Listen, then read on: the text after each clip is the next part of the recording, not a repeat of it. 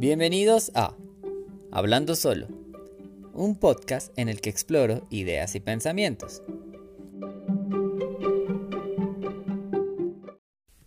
Bienvenidos a otro episodio de Hablando Solo.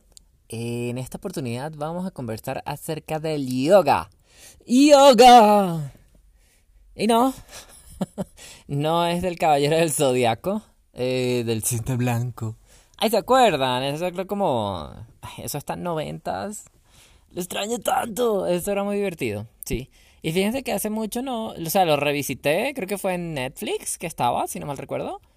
Y me puse a verlo otra vez todo. Y no había visto... Creo que no he visto todavía la serie completa de Poseidón. Creo que tengo que verla, terminarla. Pero bueno, nada. Vi las 12 casas. Ay, es buena esa serie. Pero bueno, ese no es el punto. El punto es que no es de ese yoga del que les iba a hablar. Eh, es del, del yoga, de la disciplina, del... ¿Cómo es que se llama esto? Bueno, del estiramiento, del ejercicio, de la práctica, ¿sí? Em, de ese es que le voy a hablar. Eh, y nada. Disculpen la demora. el último post, el último post, el último podcast, eh, el último episodio que grabé vi es el de la homofobia. Eso quiere decir que estábamos en el mes del orgullo, eso quiere decir que era junio. Y han pasado julio, agosto, uy Dios mío, han pasado dos meses, perdóname la vida, teca, ya lo tengo muy abandonados. Pero bueno, nada, ya estamos aquí, vamos a lo que nos convoca, chicos. Y para eso, antes de eso, yo sé que ustedes saben que les voy a decir, ¿verdad? ¿Verdad? Que hay galletas gratis. No, mentira. Galletica. Ay. Eh, no, les voy a pedir por favor que si todavía no se han suscrito, le den por favor al botón de suscribir allí en la plataforma donde me están escuchando, ya sea en Spotify, en Apple Podcast, en Google Podcast, en Deezer, eh, donde sea que me estás escuchando, dale suscribir, dale, dale con confianza que eso no muerde. Eso sí no muerde, ni que quiere ni que no quiera, ¿vale? Listo. Y así, cuando publique un nuevo episodio, cuando Osmer se le da la gana, él te va a avisar, te va a salir como un puntito azul y te va a decir episodios nuevos. Es una maravilla. Entonces, bueno, y tú simplemente le das a los episodios nuevos y me escuchas en el momento en que tú quieras. Así sea lavando los platos, barriendo el suelo, chicos, porque uno tiene que hacer las cosas del hogar. Hay que hacer las cosas del hogar. Pero sí. Y nada, entonces, ahora sí, vamos a escuchar el post.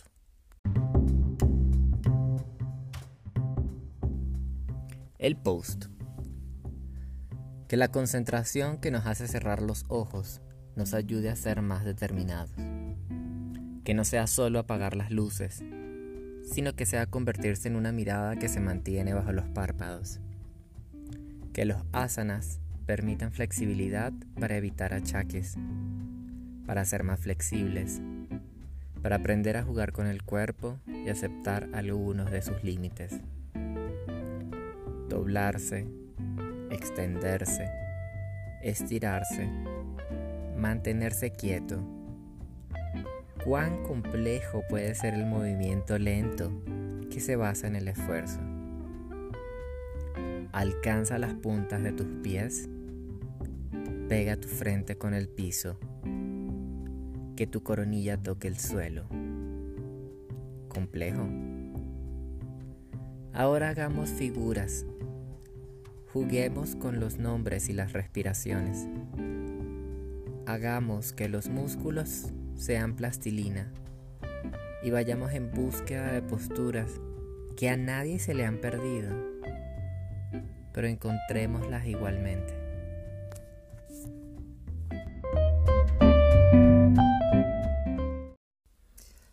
Ay, mis queridos hilitos azules, de verdad discúlpenme el tiempo Em, de separación que he tenido con ustedes, eh, estaba revisando la fecha del post, eh, del, perdón, del último programa, que fue el de la homofobia, y fue en junio.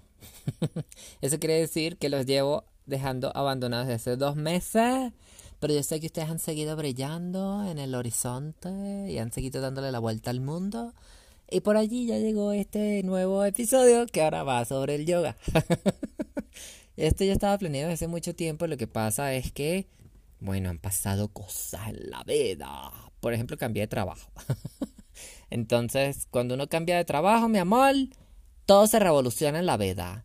Todo cambia, los horarios cambian, los énfasis cambian, la emoción cambia, el dinero cambia, todo cambia. a veces más dinero, a veces hay menos. Pero bueno, los cambios son buenos y uno tiene que abrazar los cambios y darles paso en su vida. Esto en parte tiene que ver con el yoga. Ah, vaya conexión que tengo con los temas. Pero sí, tiene que ver con el yoga en el sentido de que eh, la práctica te permite a ti interiorizar el momento en el que estás ahora, ¿sí? Y no preocuparte tanto por el futuro, ni por el pasado, ni por las limitaciones que tienes, sino afrontarte nuevos retos un poquito más cada vez. Eh, bajé una definición para que podamos leer de manera em, cultural, ¿verdad? Cultural, nosotros todos, eh, un poquito acerca del yoga. Entonces, voy a leer directamente de la Wikipedia. Y ahorita les voy a hablar un poquito de por qué me gusta a veces leer de la Wikipedia. Eh, yoga sistema de prácticas físicas y espirituales de meditación que se originaron en la India. Ese es como el mini, mini, mini, mini resumen que, saca, que está sacando Wikipedia para los motores de búsqueda. Porque es un extracto del, incluso de la introducción. Pero bueno, nada. Y ahora la introducción, que también es cortita. El yoga. Del sánscrito yoga. Unión. En Devangari de Venagari, perdón. Es una disciplina tradicional espiritual, física y mental que se originó en la India. El yoga es una de las seis darsanas, doctrinas ortodoxas del hinduismo. Enfatiza la meditación y la liberación. Y, y su texto principal es el Yoga Sutra. La palabra se asocia con prácticas de meditación en el hinduismo, el budismo y el jainismo. ¿Listo? Eh, vemos que el yoga tiene que ver mucho con el tema de la meditación, tiene que ver con la India, tiene que ver, pues bien, es originaria del sánscrito. Y el libro principal también está en sánscrito, o sea, las posturas originales o lo que se llaman, bueno, yo no le dice posturas en el mundo occidental, pero realmente se llaman asanas, ¿sí? Estas asanas, eh, todas están en nombres que son del sánscrito. A veces es un poco raro escucharlas en un comienzo. Yo recuerdo las primeras clases que yo tenía de, yoga que tuve tipo en, fue pucha, en 2013, 2012, 2014, por allá. Eh, y de verdad era muy raro entrar a tu primera clase de yoga y que te digan, dale, Uttanasana. y todo el mundo se mueve. Y tú, ay, Dios mío. Prakriviti Panasana. Y tú, what? Em, ay, no me acuerdo de más posturas ahorita, chico. Pero bueno, no sé, Parvasana. O sea, todos son eh, diferentes. Lo voy a buscar aquí de una vez porque no me voy a quedar así como que Osmar el ignorante que no se sabía ninguna postura de yoga. No, yo sí me la sé. Yo me acuerdo que yo me la sé. Y yo me la... Bueno, lo que pasa es que han pasado muchos años, ¿sabes? Desde el 2013, 2014 que yo empecé, que digamos ahí medio como la fiebre. Eh, de conocer pues las posturas, de entender, de meterme en el mundo, de hacer los estiramientos, de comprar el yoga mat. Y aparte que no solamente necesitas el yoga mat, porque bueno, todo business tiene muchos, digamos, eh, instrumentos, aditamentos, cosas que tú puedes usar para, eh, digamos, mejorar o cambiar tus, tus posturas y todo eso. A ver, Vrakasana es uno. Por ejemplo, aquí estoy viendo otro que dice Urva Mukha Svanasana. Ah, eso es perro mirando hacia arriba. ¿Ven? que también a los nombres en sánscrito se le han dado unos nombres también en español, digamos como para que las personas lo podamos, las personas que vivimos en el mundo occidental, no lo veamos como algo tan ajeno. Sin embargo, yo creo que la práctica del yoga uno tiene que abrazarla también con sus nombres, con los nombres originales. Es como que si tú vivieras a punta de traducciones, uno no puede vivir la punta de traducciones. Uno a veces tiene que ver las cosas en su idioma original, ¿sí? Y uno tiene que aprender acerca de ellos para prestarse un poco a la experiencia. Eso tiene que ver, ahora me metí con el tema de traducciones. Eh, eso tiene que ver un poco en cómo nosotros asimilamos la vida y en cómo las culturas a veces se expresan, ¿no? Porque a veces los idiomas tienen, ustedes probablemente, eh, mis lindos cielitos azules, han visto en algún lado, en internet, en un post, en un meme, que a veces salen tipo palabras que no tienen traducción. Entonces salen, no sé, palabras que son de Alemania, palabras que son de Austria, de Holanda, de Francia, de, eh, que están en inglés, que eh, si tan bobo yo diciendo las palabras, diciendo los países en vez de los idiomas. Perdóname la verdad, perdón. Eh, eh, palabras que están en francés, en alemán, en inglés, en ruso, que probablemente no tienen una traducción directa, sino que es, es que no se pueden traducir, ¿sí? Por ejemplo, serendipity, es la primera que se me viene hacia la cabeza, ¿no? Eh, son palabras que tienen un significado directamente dentro de esa palabra, pero no son traducibles. Es decir, no tienen un equivalente en otro idioma. Y esto va muy arraigado a la, a la cultura. Eso está como muy de la mano. Entonces, eh, a ver, ¿qué más encuentro aquí? De las poses. No, mira que, que no. Sí, Osmar cuando se distrae en la vida. Sí, bueno, pose del triángulo, pero no. Brakasana, que es la pose del árbol, que ya se las dije. Padmasana, eh, que es como uno sentadito en, ¿cómo te digo yo? Como en la pose del indio. Ay, Dios mío, pero las rodillas tienen que estar bien hacia los lados e intentando tocar el suelo. Eh, por ejemplo, aquí está Arbakesa, no, Ardabekana, Ardabekasana, que es como uno, imagínate un, una cobra, pero agarrando una de las piernas que se devuelve hacia la cintura. Estas cosas son difíciles. La, la del camello, aquí está Ustrasana. En fin, todos estos nombres raros que yo les estoy diciendo son poses que yo hice alguna vez, mira aquí, 2015, y yo tuve un Christmas Yoga Challenge. Cosas bobas que hace uno. y, eh, ay, estoy tan perdido en el hilo. Perdóname la verdad, chico. Entonces yo les decía que Ajá. Les está, voy a hacer un comeback. voy a retroceder un poquito. Respecto a las traducciones, ¿sí? Hay palabras que no tienen significado en otra lengua. Eso ya lo dije. Y eso está muy ligado a la cultura.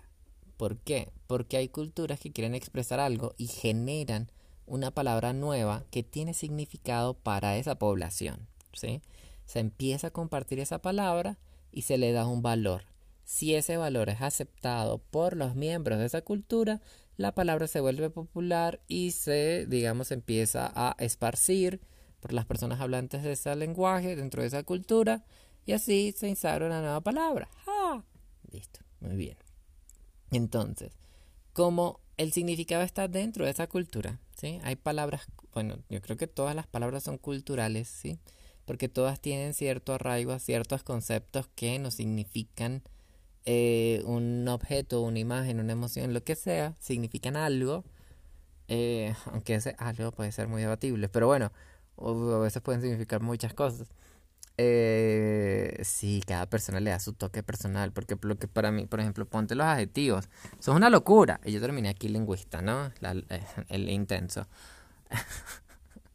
Pero el punto es que, como todo significa algo dentro de la cultura, sin irme muy lejos, es necesario también para entender un poco del mundo del yoga, entender un poco de su cultura. Em, eh, como les comenté antes, viene de la India, está relacionado un poco con la meditación también, que muchas personas piensan que es lo mismo. Y eso es un, un common mistake. Eh, porque, o sea, hacer yoga sí tiene que ver con una introspección de los límites, por ejemplo, que alcanza tu cuerpo, de las cosas que te quieres proyectar, de estar en el ahora, en ese momento, y evitar las preocupaciones futuras o pasadas. Sin embargo, eso sí pareciera mindfulness, ¿no? De alguna manera tiene ciertos conceptos en, en sintonía. Pero el yoga también se trata de esforzarte un poco más y de entender tus límites y de buscar la comprensión de tu propio cuerpo. O sea, es como mirar hacia adentro, ¿sí? Y que lo de adentro haga un match también con el esfuerzo físico que estás haciendo en ese momento. Hablemoslo, por ejemplo, del yoga hatha. Eh, bueno, el yoga tiene diferentes, em, digamos, tipos de práctica o diferentes vertientes. La más popular en el, mundo occidental es el yoga hatha, que es el de posturas tanto de pie, posturas sentado, posturas acostado y posturas invertidas. Eh, falta algo como postura voladora. Pero no. Eh, hasta ahora son esas cuatro que yo recuerdo así en mi cabeza. Eh, yo he hecho yoga hatha desde 2013, como desde el 2013. Es decir, que son 7 añitos hasta el 20, más el 21 son 8 añitos. Bueno, 8 añitos haciendo yoga no está mal. Igual la práctica la he dejado de ratos, la he vuelto a veces muy fiebrúo, o sea, como con mucha, con mucho ahínco. Y, y luego la he vuelto a dejar. como la vida, como la vida. A veces nos emocionamos, a veces la dejamos de lado. Pero, em, no sé, como los postres. como el pan. el yoga es como el pan. Hashtag, el yoga es como el pan. Ay, Dios mío. Pero sí, eh, ese es el hashtag del día de hoy. Eh, ¿Qué les iba a decir? Ay, perdónenme que tengo pegada la E, malvada E. Pero la cuestión con el yoga es que eh, este, estos cuatro tipos de posturas, los de pie, los sentados, los acostados y los invertidos, que los invertidos son sumamente difíciles, por lo menos para mí, eh, porque requieren una tensión en el abdomen que es sumamente exigente y te obliga a abandonar esos miedos, el miedo de caerte, por ejemplo, que es sumamente difícil de, de digamos, de dejar, de, desprenderse uno de él. Y hace poquito eh, me tocó, o sea, fui a una clase de yoga aéreo, eh, o aeroyoga, también le, le dicen así. Y esta es esta práctica de mm, que es con telas. Entonces, digamos que tú te subes en la tela, que es como un columpio, digámoslo así, porque es una forma de U. Tú te montas en ese columpio eh, y con la tela pues vas adaptándola a tu cuerpo para hacer diferentes posturas, ¿no? requiere una gran cantidad de fuerza en los brazos, por ejemplo, y en las piernas, porque si no te caes y te pegas en la cabeza. Eh, pero sí, digamos, yo hice posturas muy básicas porque era mi primera clase de aeroyoga. Hice algo llamado el murciélago, que es que te cuelgas básicamente de cabecita, o sea, como un murciélaguito. Hice un. No me acuerdo cómo le llamaba la. La. Mm, la guía, que era. Mm, bueno, era como un Superman, ponele. O sea, que uno se extendía y uno brazos al frente y piernitas atrás, pero todo estirado, ¿sí? Como un Superman. como uno volando. Eh, y obviamente en el aire sujetado por la tela únicamente al nivel de, la cintura. Que eso duele, ¿o yo? sí, o sea, poner todo tu peso en una telita y que esa tela te esté sosteniendo, eso quiere decir que genera un, una fricción, o sea, eso oprime, em, no era el abdomen, tiene que ser en la cintura, o sea, como a nivel del... ¿Cómo? Es que no sé cómo se llama, es que no quiero decir vientre porque los hombres no tenemos eso, creo, no sé, ay, vamos a buscar. Fíjense que esas cosas, esos misconceptions son súper divertidos. Los hombres tienen vientre. Me encanta Google y sus algoritmos que ya sabían lo que yo iba a escribir. eh, qué locura. Fíjate que dice que sí. Aquí dice, lo primero que me sale es la Wikipedia. Ay, verdad que nunca les dije. Eh, por lo de la Wikipedia de los motores. Pero bueno, abdomen. El abdomen o vientre es una cavidad del cuerpo humano situada en la cara inferior del tórax. En teoría y según cuál es el vientre de un hombre. Me encantan las preguntas. Deberíamos hacer un episodio simplemente de preguntas que aparecen en Google. Porque nos quitaron Yahoo respuestas, ¿no? Pero bueno, ¿cómo se llama la parte del abdomen baja de un hombre? Upa, ¿qué función tiene el vientre?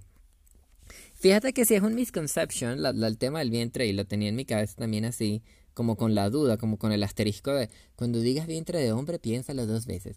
Porque no sé si a ustedes les pasó, pero a mí sí me pasó que cuando estaba en el colegio me enseñaron que el las mujeres tienen vientre y los hombres no, porque en el vientre es donde se gestan los bebés. Y como los hombres no tenemos bebé, no tienen vientre. Ay, Dios mío, yo tuve una muy mala primaria. Pero bueno, nada.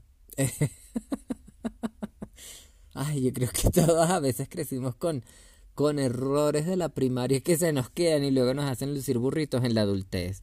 Ah, ¿Tú has visto eso, chico? Ay, diviértanse un ratito conmigo. Eh, este momento también es de ustedes, de reírse de mí y de reírnos juntos. Ay, en estos días escuché unos youtubers que estaban hablando acerca de lo mismo y el man también tenía un misconception de que él cuando niño pensaba que los bebés salían en la barriguita. Ay, Dios mío. Sí. Como si alguien come algo y le crece la barriga. Bueno, así tal cual. Ay. Pero bueno, el punto es que... Eh, porque estamos hablando del vientre. Ah, sí, por lo del yoga.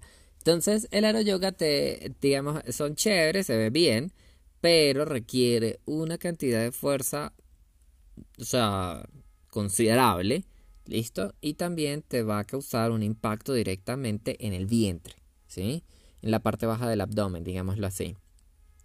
Eh, y, digamos, esto no es em, recomendado para todo el mundo.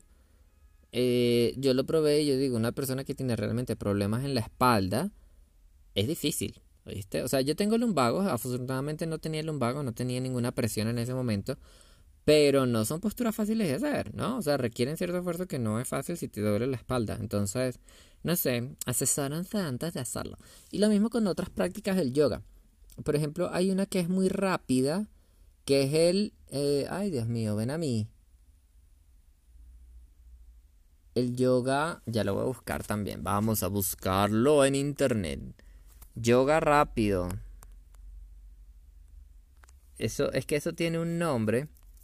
Eh, y ahora no me ayuda. Yoga rápido. Eh, tipos de yoga, no.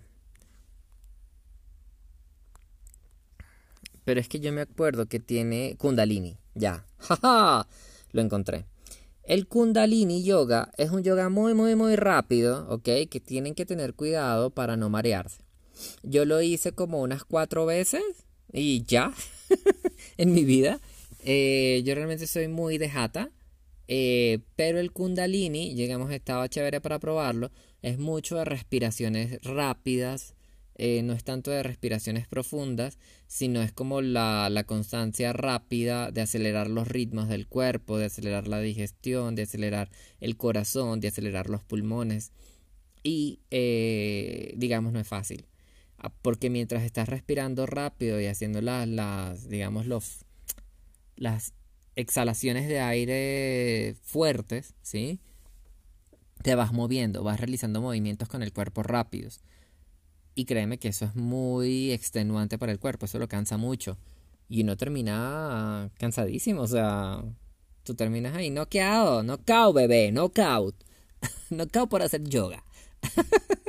Pero sí, eh, yo me mareé la primera vez que lo hice, sin embargo yo soy terco y lo hice nuevamente en esa sesión que estaba con esos profesores, o sea, como que fui a la semana entrante, y luego los dejé ahí y em, en como cuando, eso fue en Venezuela, y cuando me mudé a Bogotá, que empecé a hacer ejercicio, empecé a ir a diversos centros y no sé qué, otra vez encontré otro lugar que hacía Kundalini Yoga y hice dos sesiones también ahí. No me gusta, lo puedo decir, no es lo mío. Eh, capaz es lo tuyo, no lo sé, mi querido cielito azul. Pero eh, pero bueno, hay que probar en esta vida, hay que probar para saber, hay que probar para saber. Igual en el Kundalini Yoga se manejan eh, igual asanas con los mismos nombres. Eh, digamos, los nombres de los asanas son transversales para las diversas, em, digamos, tipos de, de yoga. Y otro tipo de yoga que les puedo comentar es el hot yoga. ¿sí? Hot yoga o, yoga caliente, eh, de H-O-T, eh, te permite a ti, o bueno, es una práctica que es bastante también extenuante para el cuerpo, porque se trata de hacer yoga hatha, ¿sí? Como el que uno ve en los videos, que en los parques, de la gente que te pone a hacer, lo que sé yo.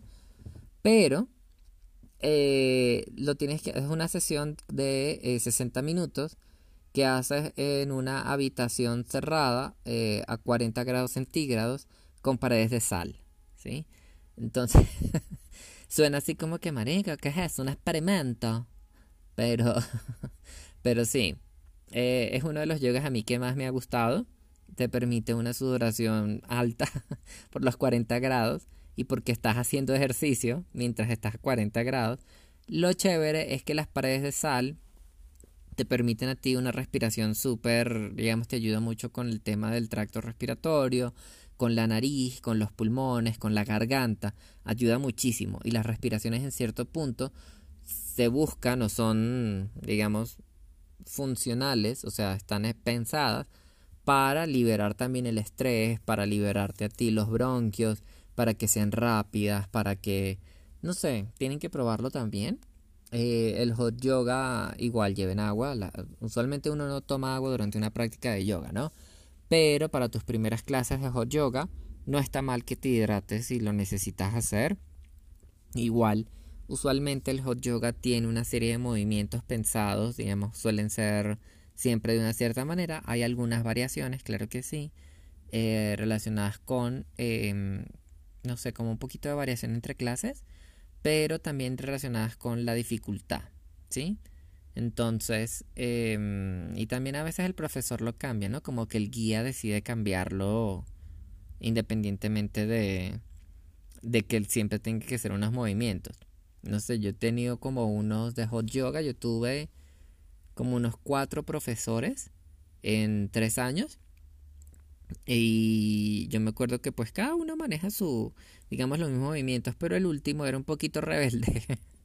y me acuerdo que él cambiaba mucho los movimientos. Sí, los asanas los cambiaba muchísimo, porque él era como más avanzado y a él le gustaba mucho la experimentación hacia las posturas invertidas, de lo cual yo no soy fan.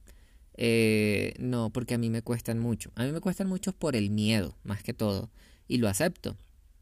Y en el yoga tú también te das mucho cuenta que, que uno puede tener miedo de, de tantas cosas. O sea, uno tiene miedo hasta de caerse estando a centímetros del piso. Sí, o sea, a dos centímetros del piso y tú tienes miedo de caerte. Tú tienes miedo de estirarte un poco más. Tú tienes miedo de bajar en el brazo en cierto momento. Y hay, y digamos, eso es un acercamiento con tu cuerpo que no te suelen dar otras disciplinas, ¿sí? o que no te la dan de la misma manera, mejor dicho. Porque yo también hago, por ejemplo, boxeo. Y eso te hace también entender mucho la fuerza de tus músculos y el cómo funcionan las articulaciones y los movimientos para generar cierta potencia. Pero el yoga es más una introspección, como se los dije hace un rato, que te permite a ti entender ciertos límites frente al estiramiento y a los límites. Y es una práctica constante en contra de ti mismo. Eso es difícil entenderlo, más que todo en una era que solemos ser muy competitivos y que buscamos compararnos con el otro a través de fotos de Instagram, por ejemplo, y donde vemos que el de al lado lo hace mejor o que yo vi en Instagram que tal yogi o yogini em, lo hacen mucho más fluido o llegan mucho más lejos que yo o las posturas son mucho más wow para la foto. Entonces, eh, digamos, sí, o sea, buscamos como una competencia y realmente contra la única persona con la que debes competir es contra ti mismo. Es decir, si hoy llegué nada más, eh, no sé, a doblar el dedo meñique, la clase siguiente doble el meñique y el anular, ¿no? A ustedes no les cuesta decir esa palabra. Anular. Yo digo a veces alunar. Ay, Dios mío, la desgracia, la desgracia. Pero bueno, sí. Y el yoga, sí se los recomiendo. Eh, háganlo, explórenlo lo, lo más posible en diferentes formas. Pues si les llama la atención. Es decir, quítenle los prejuicios de que eso es algo que hacen las niñas, o eso es algo que hacen los hombres gays, o eso es algo que es muy suavecito, o eso no me va a hacer tener un cuerpo definido, porque nada de eso es verdad. ¿Listo? El yoga como práctica te permite a ti definición, te permite a ti una flexibilidad brutal, te permite a ti trabajar un montón el abdomen y los brazos, por ejemplo, y las piernas.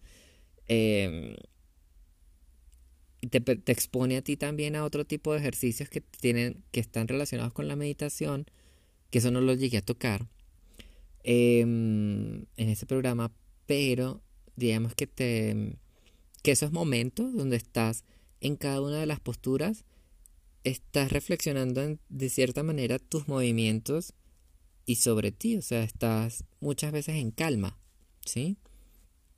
Claro, a veces estás pensando, se me está cayendo la gota de sudor, va para el ojo, va para el ojo, va para el ojo. Porque a veces es imposible no detener esos pensamientos, pero cuando lo logras es muy chévere porque te permites también darte un espacio de, de calma, ¿sí?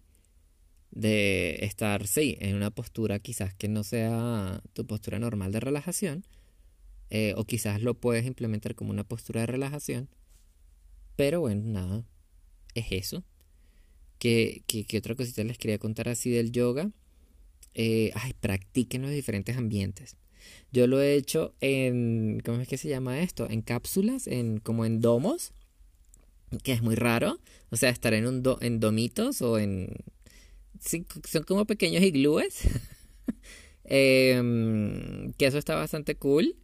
Em, también lo he hecho al aire libre, eh, eso suena así como otra cosa. He hecho yoga al aire libre. Eh, bajo la lluvia es, algo tan intenso. Cuando tienes un guía y están tan enfocados en la clase y empieza a llover y siguen, es una conexión con el ambiente que no tiene descripción. Listo. Y se los digo con mucha alegría y con mucho cariño. O sea, llegar a ese momento de concentración y de felicidad y de conexión con el ambiente y con tu cuerpo es brutal. Eh, también eh, bueno, el hot yoga, que ya pues es un ambiente creado, no es un ambiente natural, pero también te permite a ti vivir otras sensaciones. Pueden hacerlo también en salones cerrados con otras personas. Cuidado ahorita con el COVID. Eh, yo ahorita optaría más por clases al aire libre. 100% por todo el tema del contagio. Entonces, pero igual al aire libre, en un parque, en una montaña, en un desierto, en la playa, hay yoga también, hay una versión de, de yoga que igual hacen hatha yoga, pero le dicen yoga naked, ¿no? O sea, o yoga desnudos. Eh, esto pues nada, es simplemente hatha yoga pero sin ropa. Esto no tiene nada de, de, distinto, así como que, ay, wow, no. Bueno, a la gente que le gusta el nudismo pues puede hacer naked yoga. Eh, ¿Qué más así que yo haya conocido? Bueno, las diferentes partes de, o los diferentes tipos de yoga también pueden hacer. Yo no los he probado todos, he probado apenas un par, el aero yoga, el kundalini y el hatha. Y ay, se me escapa otro, se me escapa otro que yo vi ahorita, el ashtanga. Pero, eh, el, hay un yoga, pues que realmente lo creo una, una chica venezolana que le dice Rush Yoga, que es yoga muy rápido. Em, pero bueno, nada, eh, es básicamente hatha yoga, pero a una velocidad más, más acelerada. Y había uno que llegué a practicar que era como con barre, o sea, que era yoga barre, ¿sí? Barre es más o menos, está ligado a una disciplina como de danza, de, mm, de ballet, ¿sí? Y de movimientos que son más que todo cardiovasculares, como de esfuerzo, o sea, pero son posturas. Entonces hacía como una combinación de eso, también estuve en una clase así. Pero bueno, nada, eh, em, eso es más o menos lo que les tenía que decir al yoga que me acuerda en este momentito.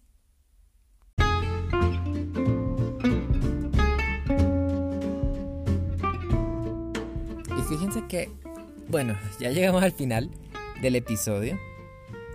Me hacía tanta falta eh, hablarles que, ay, no sé, o sea, es como que un pedacito de mí, un pedacito muy grande, más de lo que quería admitir, me lo extrañaba. es que es como una conversación que yo puedo tener eh, hablando solo. Pero yo sé que ustedes en, algún momento eh, lo van a escuchar y me van a dejar un mensajito o me van a enviar un, un emoticón o algo frente al episodio. Y eso para mí es súper importante, ¿no? Esa conexión. Me hacía falta contarles esto. Eh, y bueno, nada. Eh, me alegra de verdad que, hayan estado. Disculpen la demora. Disculpen la demora. Eh, vamos a ver cuál va a ser la constancia. No les prometo absolutamente nada porque no quiero incumplir. ¿Sí? Sin embargo, ustedes saben que aquí estoy. Igualmente, si ustedes me quieren escribir en algún momento, si quieren que hablemos, si quieren, por ejemplo, que yo retome un poco los hablando juntos. Y esos también estaban bastante chéveres y tenían bastante recepción. Y, los abandoné por, cuestiones más que todo de tiempo. Eh, porque me llené de freelancers en ese momento y no tenía fines de semana libre. Entonces, pero si ustedes quieren que yo retome los hablando juntos, pues con mucho gusto, claro que sí, mi amor. Se la tiene, claro que sí, ¿quién dejó miedo? Y bueno, si aún no me siguen en Instagram, en arroba hablando solo podcast, por favor vaya. Es un momentito. Usted va, le da clic, seguir y ya. Los posts son chéveres, ¿sí? Entonces, y uno se esfuerza, uno le mete su cariñito a su cuenta, vale. Esa es su marca de uno. Entonces uno le hace su cariñito, entonces nada. Yo les espero por allá, ¿vale? Les mando un enorme apapacho Listo, espero que estén muy bien el día de hoy. Y es más por esta oportunidad. Les mando. Ah, bueno, ya tenemos el logo allí. No me acuerdo si lo dije en la última. en el último episodio. Pero ya está ahí, vayan y denle amor también. eh, no es más por esta oportunidad. Entonces, les mando un gran apapacho y les deseo un hermoso amanecer, una bonita tarde, una deliciosa noche y un rico amanecer. you